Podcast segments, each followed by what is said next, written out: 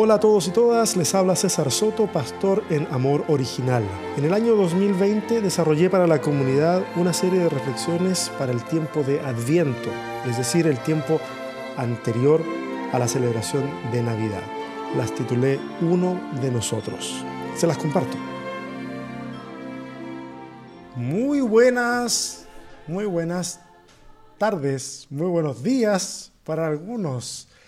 Estamos aquí el día, hoy es día jueves 10 de diciembre del año 2020 y esta es ya de la segunda semana de lecturas de Adviento, es la cuarta lectura y el pasaje de hoy va a estar en Hechos capítulo 8 versos del 26 al 39. Recuerden que esta semana el enfoque eh, eh, tiene que ver con estos ecos proféticos ecos proféticos eh, manifestados en la persona de Jesús. Por lo tanto, si de repente hay algunas cosas que quedan un poquito en el aire cuando estoy hablando, es posible que estén presentes en las, en las reflexiones o las lecturas que hicimos desde el lunes hasta ayer. Solamente como para invitarte a que te vayas a dar una vuelta por las otras lecturas de Adviento. Pero vamos a la de hoy. Hechos capítulo 8, versos del 26 al 39. Que la tengo escrito aquí en la pantalla, pero tengo mi Biblia acá. Ok, dice así, un ángel del Señor le dijo a Felipe, ponte en marcha hacia el sur, por el camino del desierto que baja de Jerusalén a Gaza. Felipe emprendió el viaje y resulta que se encontró con un etíope, eunuco, alto funcionario encargado de todo el tesoro de la Candace, reina de los etíopes. Este había ido a Jerusalén para adorar y en el viaje de regreso a su país iba sentado en su carro leyendo el libro del profeta Isaías. El, espíritu le dijo a Felipe, acércate y júntate a ese carro. Felipe se acercó deprisa al carro y al oír que el hombre leía al profeta Isaías, le preguntó, ¿acaso entiende usted lo que está leyendo? ¿Y cómo voy a entenderlo? contestó, si nadie me lo explica. Así que invitó a Felipe a subir y sentarse con él. El pasaje de la escritura que estaba leyendo era el siguiente. Como oveja fue llevado al matadero y como cordero que enmudece ante su trasquilador, ni siquiera abrió su boca. Lo humillaron y no le hicieron justicia. ¿Quién describirá su descendencia? Porque su vida fue arrancada de la tierra. Dígame usted, por favor, ¿De quién habla aquí el profeta? ¿De sí mismo o de algún otro? Le preguntó el eunuco a Felipe. Entonces Felipe, comenzando con ese mismo pasaje de la escritura, le anunció las buenas nuevas acerca de Jesús. Mientras iban por el camino, llegaron a un lugar donde había agua y dijo el eunuco, mire usted, aquí hay agua, ¿qué impide que yo sea bautizado? Entonces mandó parar el carro y ambos bajaron al agua y Felipe lo bautizó. Cuando subieron del agua, el Espíritu del Señor se llevó de repente a Felipe. El eunuco no volvió a verlo, pero siguió alegre su camino. Qué interesante lectura la que tenemos para este día jueves 10 de diciembre. Un día jueves, bueno, muchos saben, estoy acá eh, en Chile todavía. Buenas noticias, hay, ya, se ya se visualiza un pronto regreso a Austin, Texas. Pero estoy acá en Chile y hoy, a pesar de que ya casi, casi es verano, eh, hoy tenemos un día un poquito frío, un poco lluvioso, cosa que, igual a mí me gusta. En esto de los ecos proféticos, quiero ir a uno que está en una etapa apostólica de la fe, ¿cierto? Ya eh, el Cristo ha resucitado. Eh, y eso es lo que estamos leyendo aquí en el libro de los Hechos. El, Cristo resucitado, ya ha ascendido. Ascendido sea lo que eso signifique, porque me explico. Eh, el mundo antiguo ve el universo estructurado básicamente en tres niveles. Están el, cielo o los cielos, tema para otro día. Está la tierra y está el inframundo.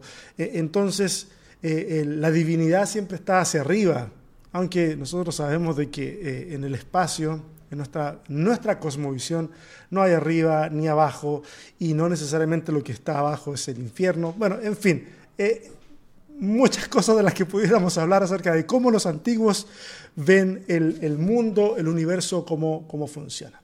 Ahora, el libro de los Hechos nos muestra un escenario súper interesante, porque la iglesia ya ha crecido o está creciendo y ya se ha institucionalizado.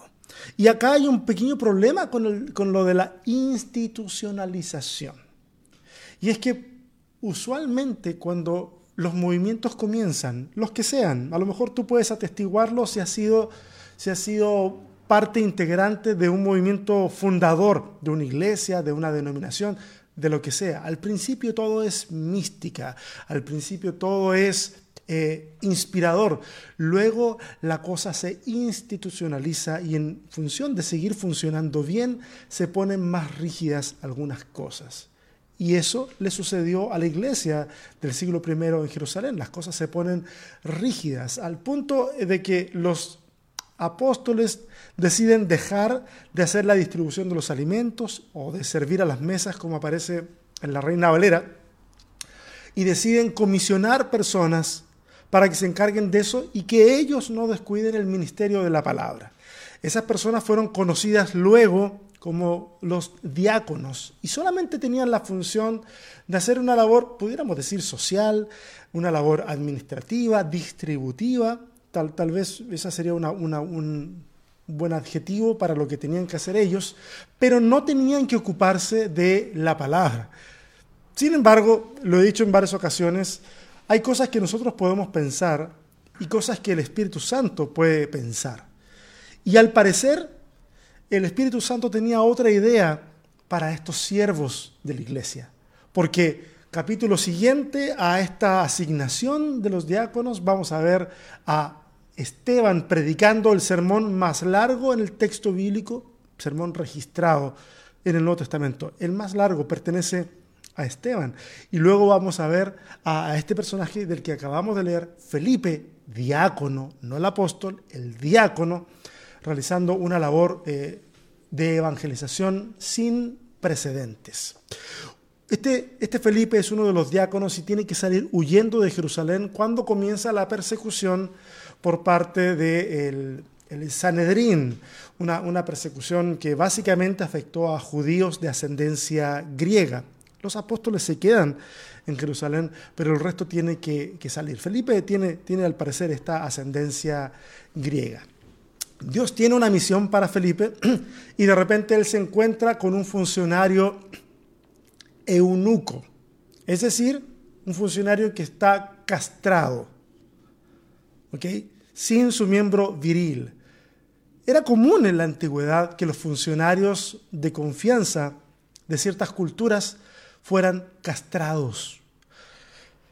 Te acercas a un punto de confianza y entonces había que tomar una decisión, si es que existía la posibilidad de decidir, pero e, era que tenían que castrarse por un tema de descendencia, por un tema de, um, cuidado, por ejemplo, del harén, dependiendo de la cultura.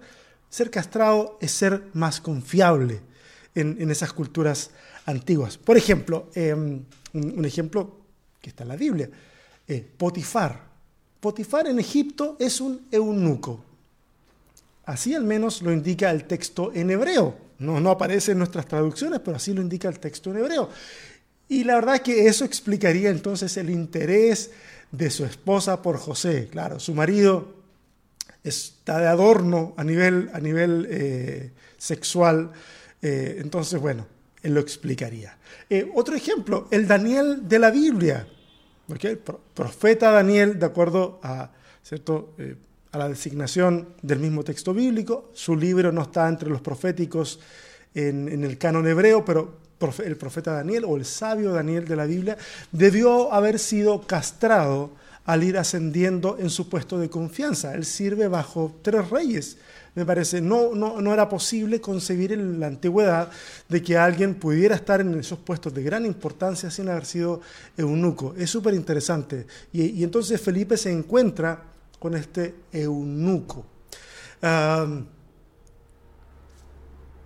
se encuentra con este eunuco, va, va, va, a darse cuenta que va leyendo el rollo, dice el libro, pero es el rollo del profeta Isaías.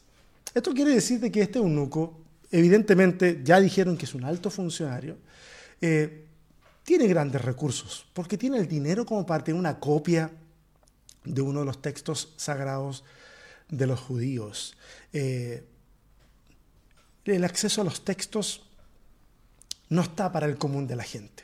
Solamente ciertas personas de altura pueden tener acceso a estos textos. Si él lo tiene, obviamente tiene una postura y una posición social elevada, pero también eh, da cuenta de su compromiso con el Dios de los judíos.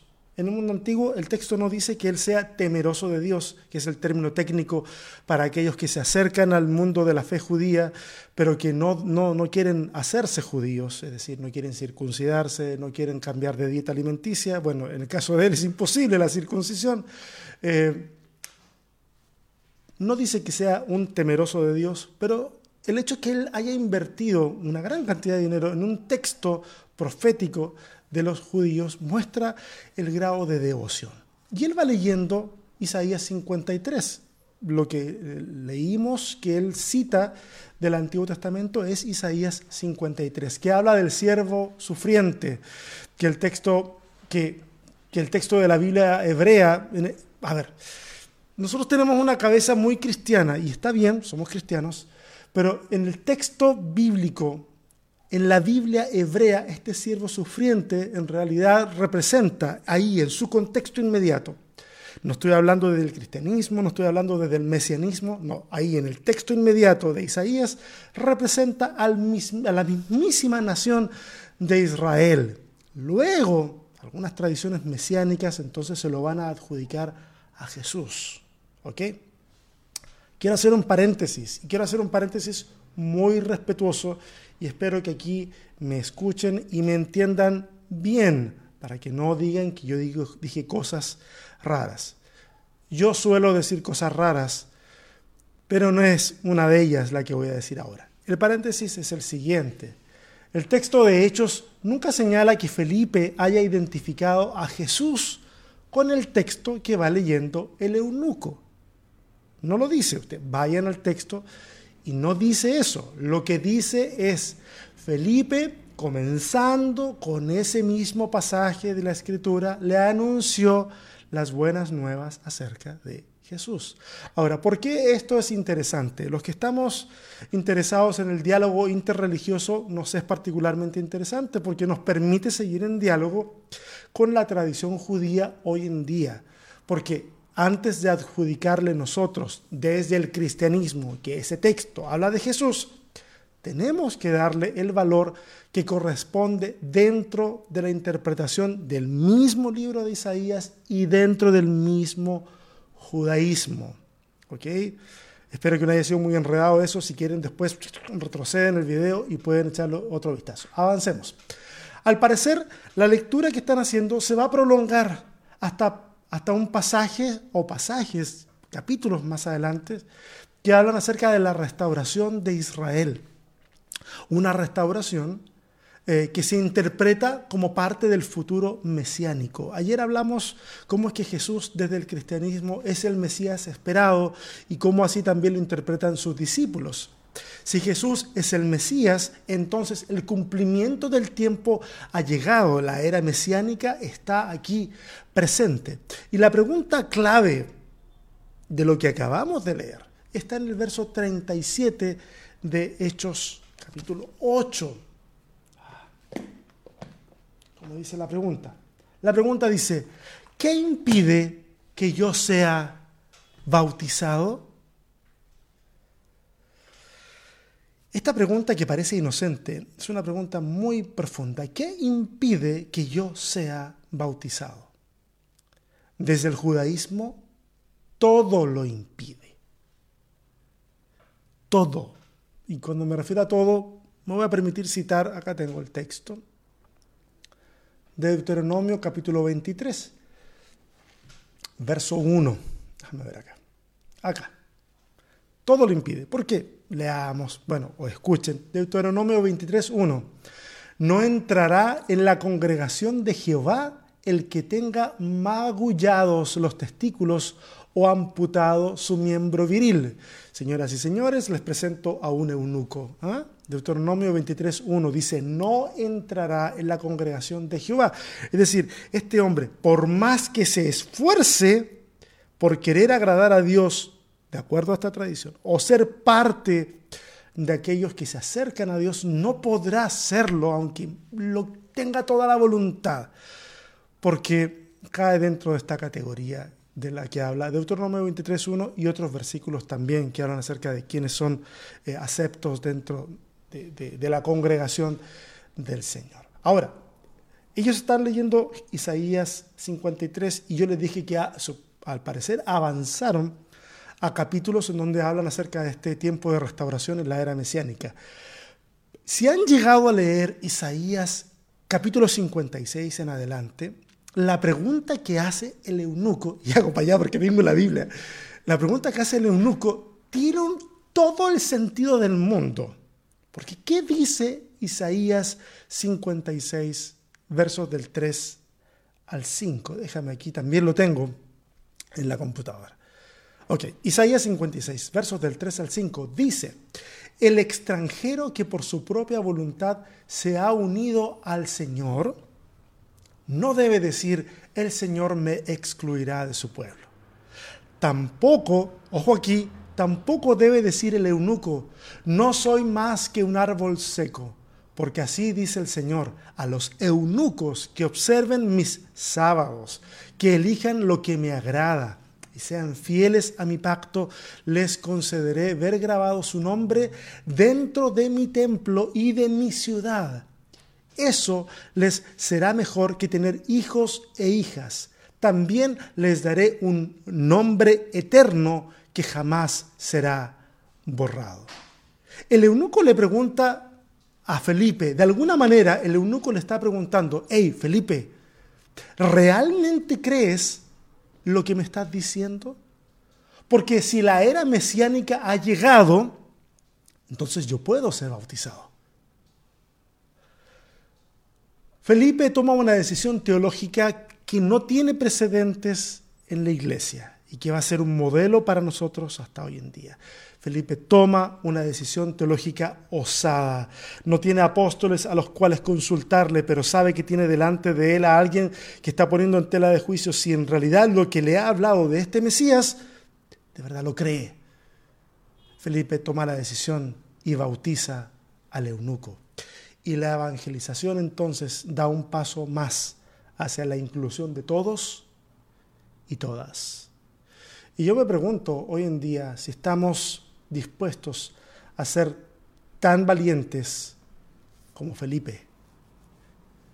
Esas decisiones en las cuales probablemente nos podamos echar la tradición completa de nuestra denominación, ah, no sé, o de la religión completa. ¿Estamos dispuestos a hacer esas relecturas? Son difíciles. Pero en la medida que la iglesia de Cristo siga siendo una entidad liberadora, siga siendo una entidad que devuelve la dignidad al ser humano, entonces la invitación está allí para que nosotros podamos entonces ampliar la visión y darnos cuenta que en el plan de Dios están incluidos todos y todas. Mi nombre es César Soto, soy pastor en Amor Original y esta ha sido la lectura que corresponde al jueves 10 de diciembre del año 2020. Espero que esta reflexión te haya sido de bendición. Si es así, te invito a compartirla en tus redes sociales. Nos encontramos mañana en esta misma hora por este mismo lugar. Bye, Dios te bendiga.